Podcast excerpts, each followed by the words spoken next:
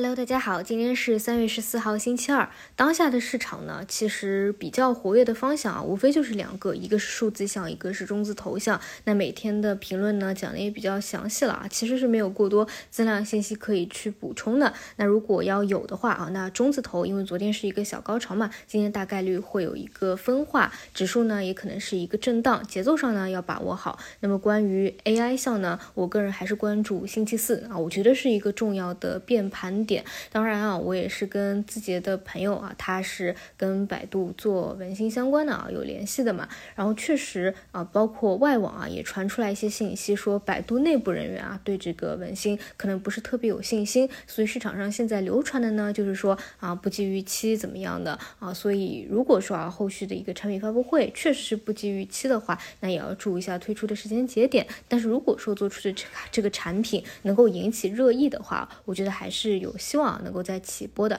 当然前提就是资金不能再内卷了啊，要在一些标的上形成一个合力，所以这个具体就看星期四市场资金的一个认可度吧。那其他的就是长线仓位啊，像芯片半导体做好管理就好。如果你不想参与啊这么内卷的一个环境的话啊，其他的话大部分还看不到一个持续性。那么今天早晨呢，想再跟大家聊另外一个话题啊，就是啊像沪深三百 ETF 这种操作方式，因为很多朋友啊，他可能是。上班族啊，他就是想定投的，或者说呢比比较稳定的一个收入啊，也不着急着就拿出来用。那其实呢，像这些沪深三百 ETF 啊是比较适合你的，尤其是在一波回调当中啊，现在还处于一个中长期的底部区域嘛，你愿意去做一个小左侧啊，进行一个定投，你之后等到真正牛市开启的时候啊，也都是你一个比较好的底部筹码。所以这些呢也是适合啊大家去考虑的，尤其是求稳的啊，然后是稳定收入。啊，不急着去拿出来的。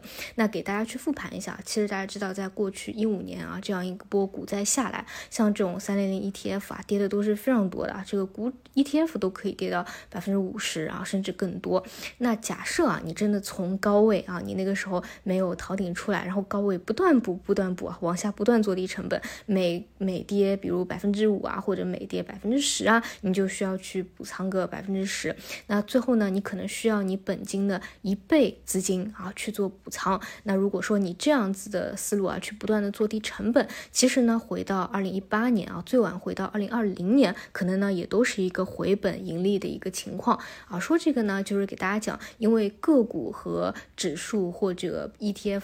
还是有区别的嘛。因为一单家个股，你如果暴雷了、腰斩了，你很难说你要多少年才能够回去的。但是像指数之类的，毕竟中国股市你长期看都是可以可以。看好的嘛，你不断向下做低成本，你这个成本呢，相对是在一个中下的一个位置啊，更多就是输时间啊。但如果有长期的一个信仰的话，确实是可以去这样做的。尤其是当下在这个三千二百多的一个关口啊，又不是当时什么四千点啊、三千七百点啊，你这样往下做低成本，现在本身就是在一个底部区域。就如果说啊，你自己也不能够判断说，哎，因为目前是在一个我们说调整波段嘛，但调整到底到哪里呢？是到三千两两百。点吗？三千一百点吗？三千点吗？哪个到底是底？没有人可以算命说清楚。但是大家心里啊，经历了去年这么难的一个行情，一次跌打两千八百多，一次跌打两千九百多，两千八百多。那其实大家应该都心里比较清楚啊，这个中长期的底部大概是在哪里？就是一个比较打引号的一个铁底啊。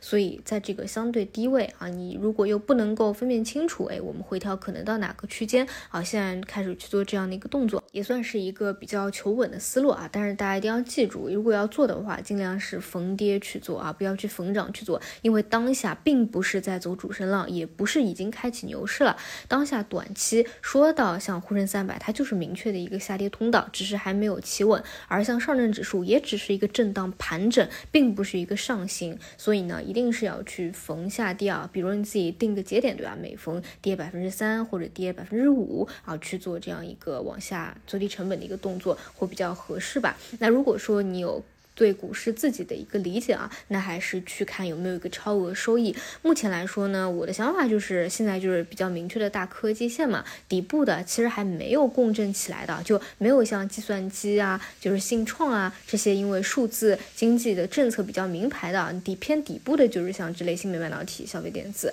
那已经起来的，就是跟数字核心标的相关的，其实回过头去看，也都是不断在新高嘛。像之前啊，这种圣桑达、易华路啊，啊这些大家比较熟悉的老老一批的标的啊，回过头去看都在新高。半导体和他们比起来呢，还是一个滞涨的一个位置啊，在里面高抛低吸做 T 的资金啊太多了，所以往往呢冲高就有一个回落，但是保持耐心啊，我觉得今年应该还是会有一个比较好的行情的。好的，以上就是今天想给大家分享的内容，指数和中字头今天更偏向于震荡吧。好的，那么以上就是今天的内容，我们就中午再见。